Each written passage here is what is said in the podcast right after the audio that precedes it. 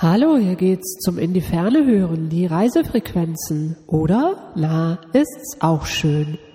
Zum heutigen Ziel, zum Märkischen Ziegeleimuseum und der neuen Ziegelmanufaktur in Glindow, zu einem Spaziergang am Glindower See und einem Abstecher in die Glindower Alpen, zu einem erst heißen und dann harten Objekt.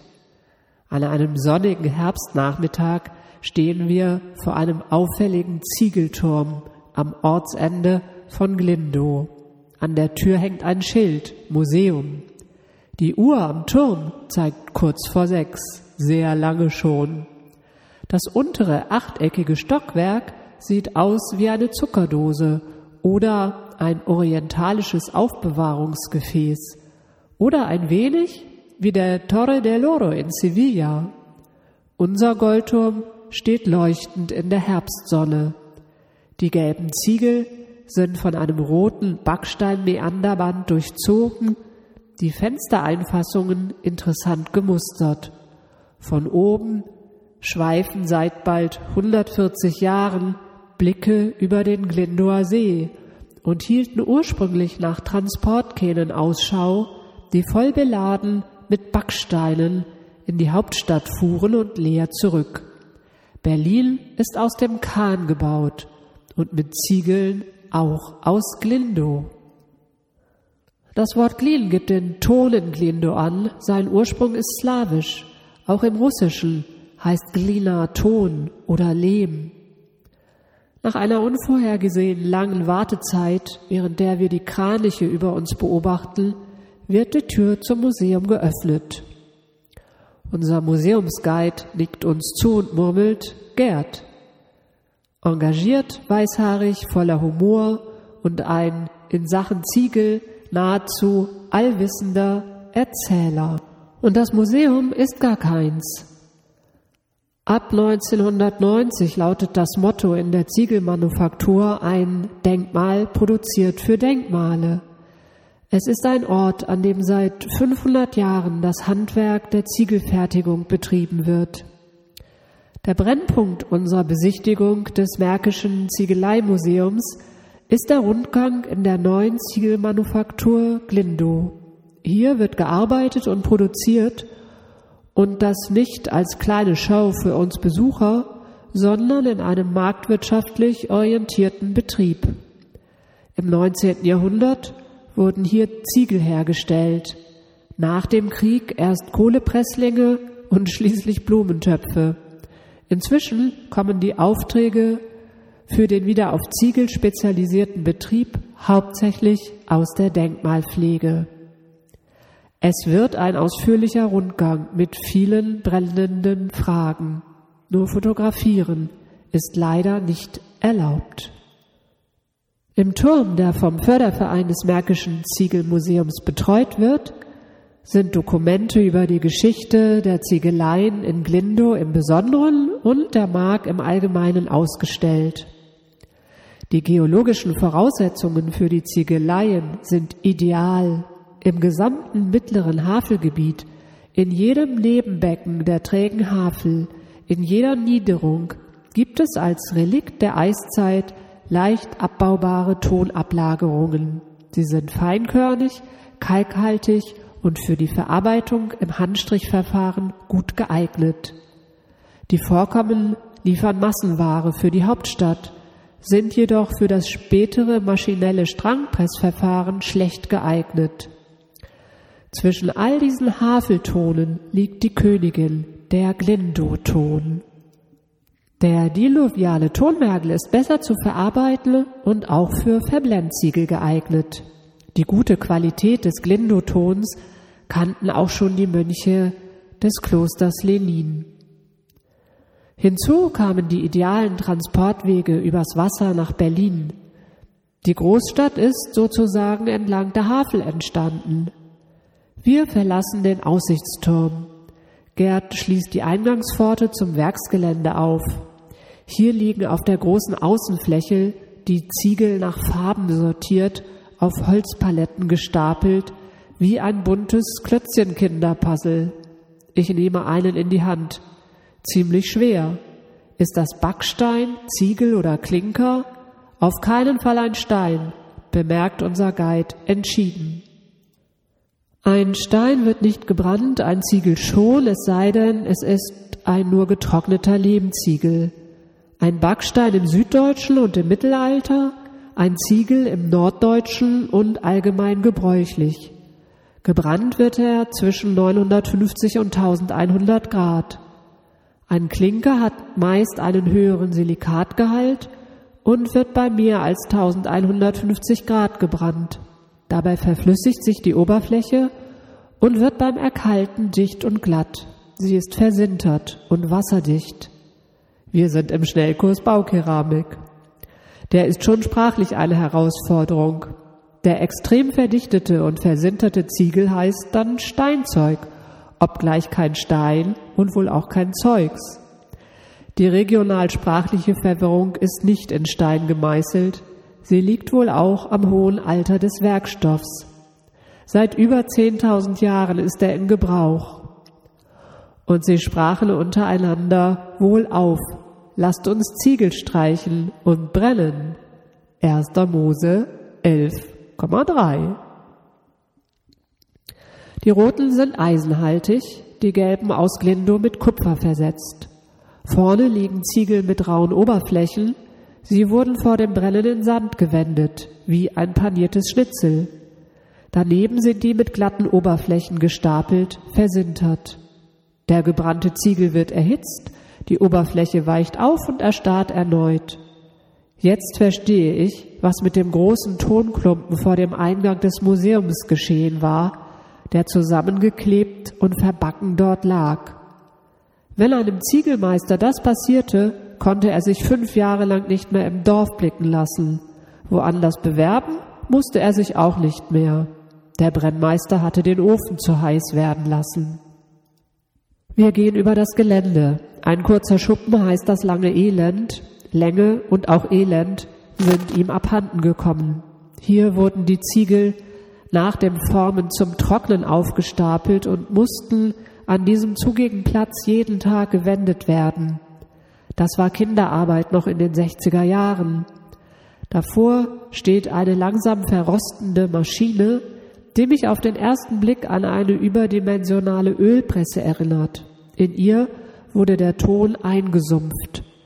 Vor der Maschine erledigten diese Arbeit Kinder und Frauen durch kräftiges Stampfen im Ton.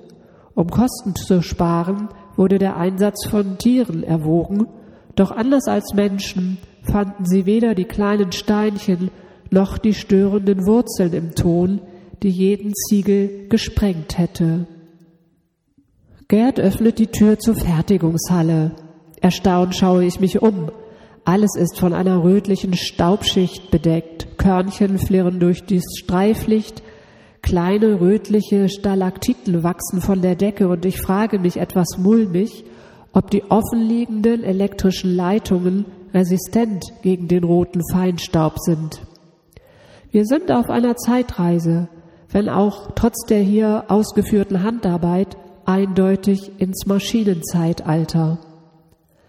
Der Ton wird gesumpft und nach Vorarbeiten in die je nach gewünschtem Format verschiedenen Model gepresst, außen Holz und innen Stahl.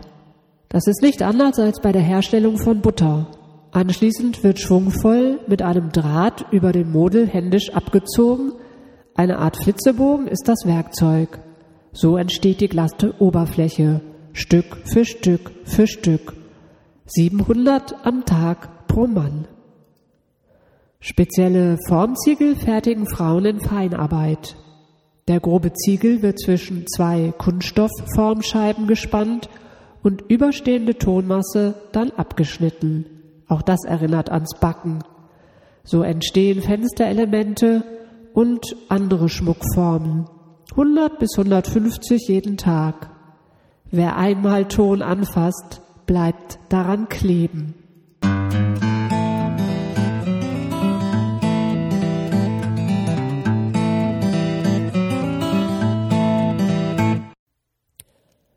Der rötlichen Halle aus geht es in einen schummrigen Gang, in dem die 38 Trocknungsöfen stehen.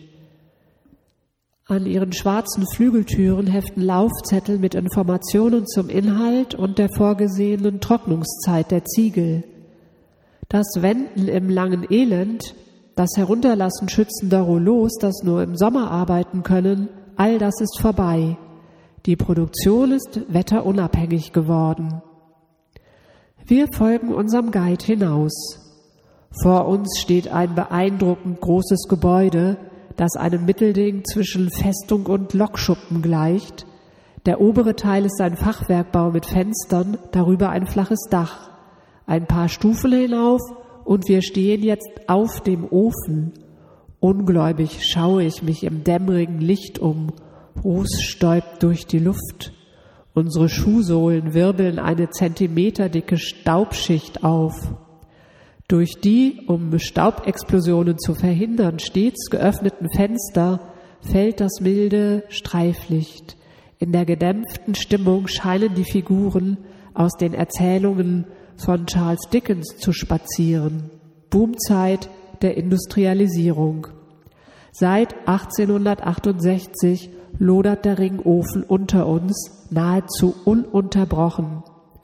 1859 meldete Friedrich Eduard Hoffmann das Patent auf diese Innovation an. 1867 erhielt er dafür den Grand Prix auf der Pariser Weltausstellung, gebaut, um Berlin zu bauen.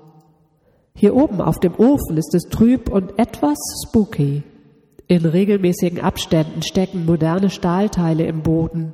Es sind Thermometer, mit denen die Temperatur der darunterliegenden Brennkammern vermessen wird.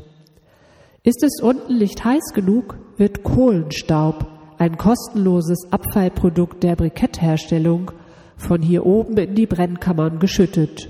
Schubkarren, schwarz gefüllt, stehen bereit.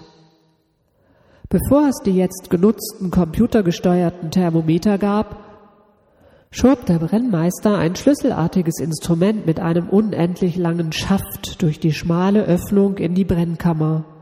Je nachdem, wie glühend es heraufgezogen wurde, sah der Brennmeister durch bloße Erfahrung die Temperatur. Zu rot, zu heiß, zu schwarz, zu kühl. Wir verlassen die lichtarme frühindustrielle Szene. Jetzt kommt der Höhepunkt, die Innensicht des Ringofens. Schön warm ist es hier. Im Eingang steht eine Schubkarre mit feuchtem Ton, mit dem später die Türen der gefüllten Ofenkammern schließend verstrichen werden. Wir gehen in eine der leeren Kammern des Ofens hinein. Hier fackelt kein Feuer, diese Kammer ist in der Abkühlungsphase. Gerd weist uns einen sicheren Platz zum Stehen an. Wir sind in einer ziegelgemauerten Höhle, in einer der 14 Kammern des Ringofens, in dem das Feuer endlos wandernd brennt. Immer in zwei Wochen im Kreis herum. Eine Feuerschlange. Wie sie funktioniert, beschreibt Theodor Fontane.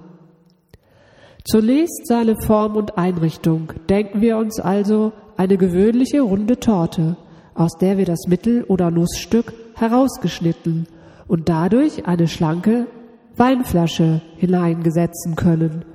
So haben wir das getreue Abbild eines Ringofens. Denken wir uns dazu die Torte in gleich große Stücke zerschnitten. So haben wir auch die Einrichtung des Ofens. Die in der Mitte aufragende Weinflasche ist natürlich der Schornstein.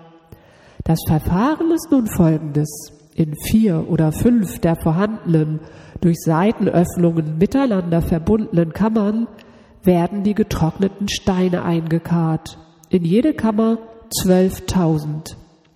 Nun beginnt man in Kammer 1 ein Feuer zu machen, nähert es, indem man von oben her durch runde Löcher ein bestimmtes Quantum von Brennmaterial niederschüttet und hat nach 24 Stunden die 12.000 Steine der ersten Kammer völlig gebrannt. Aber, und darin liegt das Sparsystem, während man in Kammer 1 für 12.000 Steine ausreichend Rotglut unterhielt, wurden die Nachbarsteine in Kammer 2 halb, in Kammer 3 ein Drittel fertig gebrannt und die Steine in Kammer 4 und 5 wurden wenigstens angeschmucht, wie der technische Ausdruck lautet. Der Gesamtziegelbetrieb ist in Händen weniger Familien. Fritze, Hinze, Fiedler. Die Gesamtmasse produzierter Steine geht bis 16 Millionen. Früher ging es über diese Zahl noch hinaus. Soweit Fontane. 32 Schlote hat er in Glindow gezählt. Friedrich Eduard Hoffmann ist auf dem Dorotheenischen Städtischen Friedhof in Berlin in einem aufwendig mit Ziegeln und Keramik gestalteten Grab bestattet. Neben ihm seine Frau und vier seiner sechs Kinder. Innerhalb weniger Tage waren sie tot, gestorben an Scharlach. Ein weiterer Ringofen steht direkt nebenan, verfallen, bedauerlicherweise. Der Ringofen machte die Ziegel billiger, die schlechten Arbeitsbedingungen blieben. Erst musste der schwere Ton abgebaut werden, dann folgte die anstrengende Arbeit des Handstrichs und die Transporte in und aus der Ofenkammer. Drinnen herrschte Hitze, draußen oft Kühle und Regen, Rauchgase strömten aus, Staub füllte die Luft und die Lunge. Die durchschnittliche Lebenserwartung aller Menschen lag um 1875 bei unter 40 Jahren. Da brannte der Glindower Ofen seit sieben Jahren. Wanderarbeiter halfen bei der Saisonarbeit, die meisten kamen traditionell aus Lippe, manche aus Italien. Nachts schliefen sie unter umgekippten Booten, in denen tags die Ware nach Berlin verschifft wurde. Vor der Globalisierung waren Stadt und Land ein voneinander abhängiges Gemenge. Gerd schließt die Tür, wir blinzeln ins Herbstlicht. Der Glindower Ringofen ist eine heiße Entdeckung. Ein paar Schritte nur sind es hinunter zum See. Ein schmaler Pfad schlängelt sich direkt am Ufer des Glindower Sees. Der Blick schweift zum anderen Ufer. Dort lugen Häuser der Stadt Werder durch die Bäume. Bis zum Schloss Pezo ist es nicht weit. Ein paar Schritte hinauf führt der Anstieg in die Glindower Alpen zu den Verwerfungen des Tonabbaus.